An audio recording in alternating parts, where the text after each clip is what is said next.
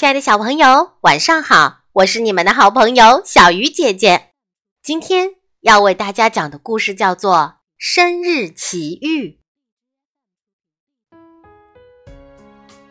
大森林里的小动物们相处的可好了。丢丢的生日到了，伙伴们都来为他祝贺，还特意送他一个漂亮的大蛋糕。正在大家高兴的时候。砰的一声巨响，不知从哪儿飞来一个热气球，撞到了丢丢家的大松树上。驾驶热气球的小浣熊受伤了，大家赶忙把它抬进屋里，给它包扎好伤口，还给它切了一块大蛋糕。丢丢看到小浣熊狼吞虎咽的样子，开心极了。快来看，蛋糕都被小浣熊吃光了。看来浣熊真比我们饭量大得多呢。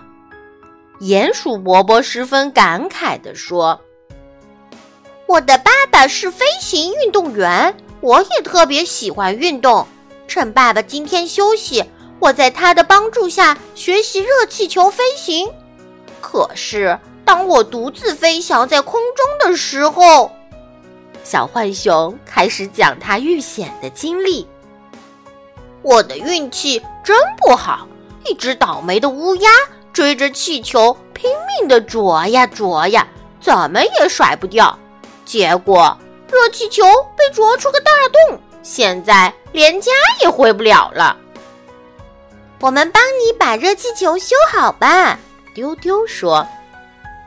大家把热气球从树枝上剪下来，小刺猬检查电机，鼹鼠伯伯维修篮筐，丢丢请来织补能手蜘蛛小姐，蜘蛛小姐用八只巧手修补气球上的漏洞，朋友们共同合作，很快就把热气球修好了。小浣熊邀请大家到他家去玩。他打开喷气阀门，热气球被吹得鼓鼓的。小伙伴们钻进吊篮，吊篮越升越高，地面上的森林和房屋变得越来越小，真好看呀！丢丢和他的朋友们还是第一次从这么高的空中俯瞰地面呢。气球慢慢降落在小浣熊家门前，浣熊妈妈跑出来，小浣熊扑到妈妈怀里。妈妈，是丢丢和朋友们帮助了我，不然我还回不来呢。丢丢的心里也感到幸福极了。浣熊爸爸和妈妈热情招呼小伙伴们吃晚饭，晚餐丰盛极了，甜甜的苹果馅饼。是丢丢从来没有吃过的。晚上，丢丢和小伙伴们就住在小浣熊家里。浣熊爸爸还给他们讲了好多好多有趣的故事。大蛋糕、热气球、小浣熊一家，还有好吃的苹果馅饼。我的生日真是有意思极了。想着想着，丢丢笑着睡着了。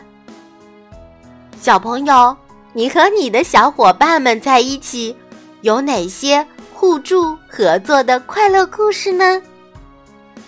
好了，小鱼姐姐讲故事，今天就到这里了，我们下次再见。